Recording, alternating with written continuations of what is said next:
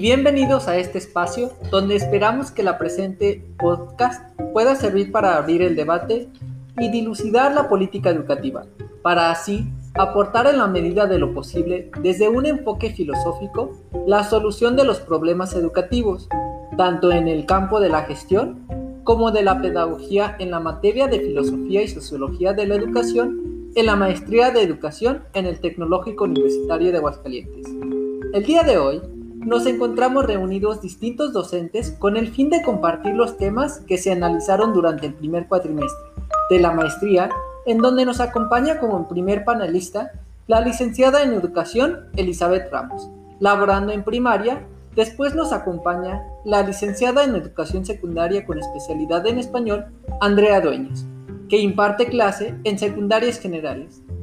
De igual manera, la licenciada en Educación Física, Esmeralda Azaura, que imparte clases en Educación Media Superior, y su servidor, el licenciado en Educación Secundaria con la especialidad de inglés, en donde actualmente imparto clases en Educación Superior y Educación Secundaria. Comenzaremos con el primer tema de este panel, que es filosofía de la educación. Para entender la filosofía de la educación, se tratan algunas consideraciones sobre el hecho educativo y la educación, las categorías naturaleza, cultura y sociedad. Hombre, conceptos esenciales si se pretende hablar de pedagogía. Sobre la cultura como ciencia de la vida, el saber filosófico, las ciencias de la educación y los fundamentos de la educación y la pedagogía por lo que nuestra labor como profesionales de la filosofía será adecuar de una mejor manera el programa de estudios con la realidad, con la finalidad de darle a los alumnos una base fundamental o una serie de principios filosóficos, epistemológicos, sociológicos, psicológicos y pedagógicos que le permitan comprender y actuar de una, de una mejor manera en su entorno. Podemos decir que el objetivo de la enseñanza de la filosofía es formar un ser cultural, social, histórico, antropológico, enfocado tras un punto de vista del ser, el deber ser y del saber ser, como criterios actitudinales, éticos y prácticos de proceso vital. Proceso que se concreta en la opción de una determinada área profesional. La filosofía, tanto entendido como en metafísica, como inteligiada como interrogación crítica, formula preguntas nada normales y apunta a respuestas desconcertantes con respecto a los datos educativos. No le importa a la filosofía ni cómo educar, ni con qué, ni en qué medio, ni a qué sujeto psicológico. Lo que le preocupa es, por ejemplo, quién es el educado empíricamente, considerando qué es la educación y para qué es la educación interrogantes impertinentes e inútiles a los ojos del tecnólogo y del científico, interrogantes, empero insollazables, a menos que el quehacer educador sea muy científico, pero a su vez muy necio y absurdo. A continuación, tenemos a la licenciada Elizabeth Ramos, analista en teorías filosóficas, proporcionando soluciones a los problemas de la educación. Maestra, Bienvenida a este foro. Cuéntenos, ¿para qué nos puede servir en la docencia la filosofía en la educación? La educación siempre debe estar orientada, maestro, al desarrollo intelectual en todos los sentidos de las personas. El desarrollo emocional, el físico, en los alumnos y a lo largo de los años, la educación ha sufrido grandes cambios en nuestra enseñanza. La tradicionalista, eh, que empleamos las disciplinas, el respeto, los valores. Hay un autor romano que nos menciona que necesitamos a las personas humanas para poder crecer. El objetivo principal para la educación es simplemente hacer crecer interactualmente a las personas. Como bien lo menciona maestra, crecer intelectualmente a las personas. Entonces, si realmente ¿Cómo podemos crecer o cuál es el objetivo principal, como lo mencionó en, esto, en esta eh, oración? ¿Cuál es el fin de la, de la filosofía? La filosofía trata de comprender o interpretar la educación. La filosofía de educación determina la esencia en su significado y muchas de las veces es lo que nos falta trabajar en las escuelas, que haya compromiso para poder educar a los niños, que, desarrollen su, intelectualidad, para que los niños sean el futuro del mañana. De acuerdo a su experiencia, maestra, ¿qué tipos de problemas ha encontrado en la educación?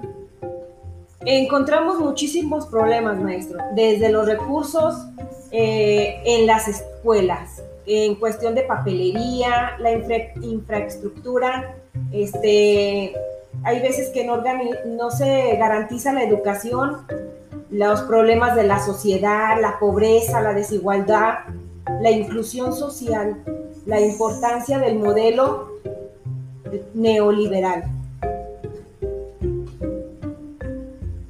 La escuela tiene que ser un laboratorio de conocimientos para que los alumnos vivan sus experiencias y construyan sus conocimientos. Maestra, usted como analista, ¿conoce algún autor que hable sobre el hombre educado? Sí, hay un autor que me llama mucho la atención, es Spencer. Él nos habla que a medida que la sociedad evoluciona, no va a haber ninguna educación organizada. Todo lo que se aprende en la educación se va a reforzar y va a tener un cambio productivo en la sociedad. Entiendo que la educación tiene varias ramas, maestra. ¿Usted nos podría comentar alguna rama que conozca en la educación? Tenemos la formación social.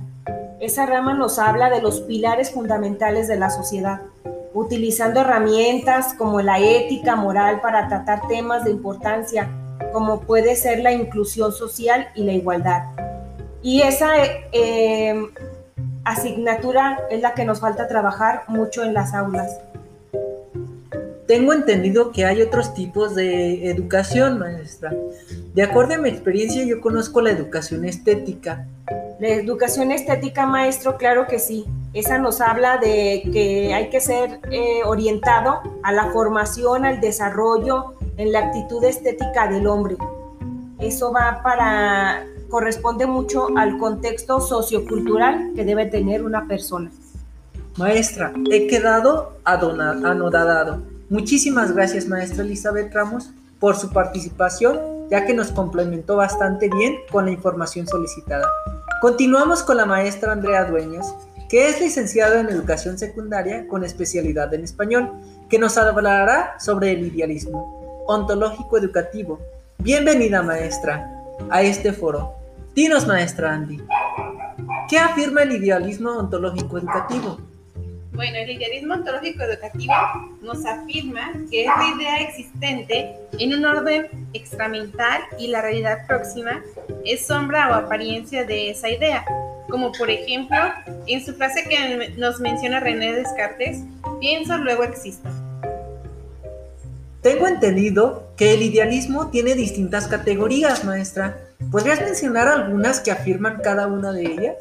Claro, este sería el idealismo empírico y el idealismo trascendental.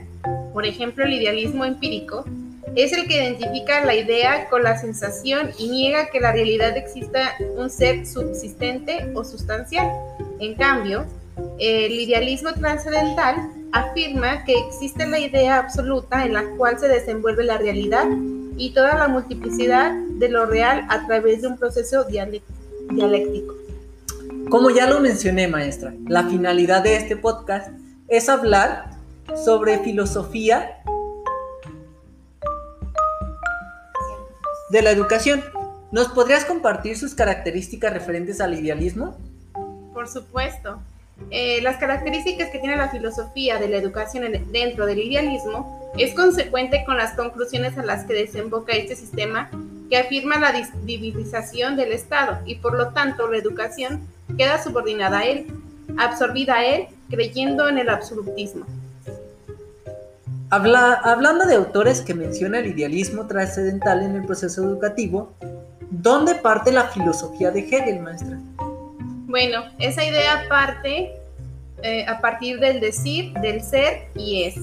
Desde el primer momento de, de, la dialéctica. La inteligencia que capta lo real y lo real captado por la inteligencia se identifican según la filosofía de este autor. Me impresiona bastante su, su, su respuesta, maestra. ¿Qué concepto o enfoque tiene este autor sobre la filosofía? Bueno, este Hegel tiene la filosofía hegeliana, que es esencialmente histórica y toda historia es esencialmente sagrada, porque nos da a conocer el desarrollo dialéctico del absoluto, cuya esencia es necesario devenir. Hegel excluye, como todos los panteístas, el concepto de creación como un acto libre de voluntad divina. Muy bien, maestra. Y por último, ¿me podría mencionar qué sustenta el nacionalismo? El nacionalismo está más orientado hacia el desarrollo y el mantenimiento de una identidad nacional basada en características compartidas como la cultura, el idioma, la etnia, la religión, los objetivos políticos o la creencia de un ancestro común. Por lo tanto, el nacionalismo busca preservar la cultura nacional. No cabe duda que cada día aprendemos más en este, en este día. Este, muchísimas gracias por esa gran aportación, maestra A continuación, tenemos a la maestra licenciada en eh, Educación Física en Educación Media Superior, la, maestra Esmeralda Azuara. Este, dígame, maestra, ¿cómo surge el materialismo filosófico y quiénes son sus principales representantes? Bueno, mira, el el materialismo filosófico es, es, una concepción filosófica científica del mundo y pues fue creada por Marx y Engels. Surgió en la década de 1840 y de ahí se dio el movimiento obrero revolucionario. De ahí fue donde surgió este movimiento que fue muy importante en nuestra historia. Muy bien, maestra. Entonces, ¿de qué manera influyó el marxismo en la educación? Pues hasta nuestros días el, marxismo ha influenciado mucho en la educación con una nueva concepción pedagógica, la cual tiene ciertos elementos como por ejemplo la educación pública gratuita y obligatoria, la combinación de educación con producción, el desarrollo global de la personalidad, de todas sus, de todas sus potencialidades y la autorrealización Sí, por eso decimos ahora que la educación debe de ser integral y debe de desarrollar a los alumnos en todas sus formas y en, toda, en todas sus capacidades que tengan los muchachos. Y también una relación dual enriquecedora entre educador y educando. Gran aportación que nos dejó Karl Marx, ¿verdad? Ahora podemos decir que eh, la educación ahora realmente es obligatoria en el ámbito medio superior, ¿verdad? Porque no la teníamos agregada. Entonces, maestra, ¿cuáles son sus ideales principales del marxismo en la educación? Mira, el marxismo este, tenía una característica muy importante y bueno, la idea principal de ella era la de la libertad y eh, Marx nos decía que los gobiernos trataban de que las escuelas entren en su proyecto político y económico y de esta manera los obligaban o los conducen a ir hacia donde ellos quieren, los esclavizan, esclavizan a las personas, no los dejan ser libres. Entonces la educación debe de dar libertad a la persona. Y bueno, pues en sus escritos él decía que, que la educación a la clase obrera constituye un mal eso decían los burgueses en aquel tiempo, que la educación a la clase obrera pues era un mal para ellos porque eh, los hacía peligrosos porque los vuelve demasiado independientes. De hecho los incitaba a lo que era la revolución, a hacerse revolucionarios. Indudablemente este autor Karl Marx ha sido una gran influencia en la educación maestra. Pero, ¿qué opina usted sobre el humanismo en, sobre Karl Marx? Bueno, él aparte tenía su, tenía su obra que fue la del Capital y pues muchas personas piensan que era muy materialista, pero no, realmente él tenía un lado humanista y este lo defendió mucho Marx, en el cual él plasmaba en una sociedad que, reconocía la dignidad de todos y su igualdad. Para él lo, lo primordial era la igualdad innegable este, presente en la sociedad comunista, que era lo que él predicaba, ¿sí? el comunismo. Tengo entendido que tenemos diferentes modelos educativos en la actualidad. ¿Cómo debería de ser el modelo educativo existencialista, maestra? Eh, bueno, el modelo existencialista eh, debe de ser humanista, debe de ser original, debe de ser creativo. Su objetivo es estimular a los alumnos pensamientos críticos, ¿sí? Este, sobre todo, pues que, que tengan esa capacidad de ser críticos y de ser libres, ¿sí? El alumno debe de ser libre para que él pueda estudiar lo que él quiera. Ya cuando llegue a un nivel profesional, pues él ya sepa lo que quiere y lo que va a hacer en la vida. Y con esta libertad tiene la posibilidad de elegir su futuro, de ser libre. Gran aportación la que nos ha hecho, maestra. De igual manera, agradezco a todas las personas que nos están escuchando hoy en día, ya que este panel es realmente para analizar todos los ámbitos de la filosofía en la educación este, en nuestra materia de filosofía.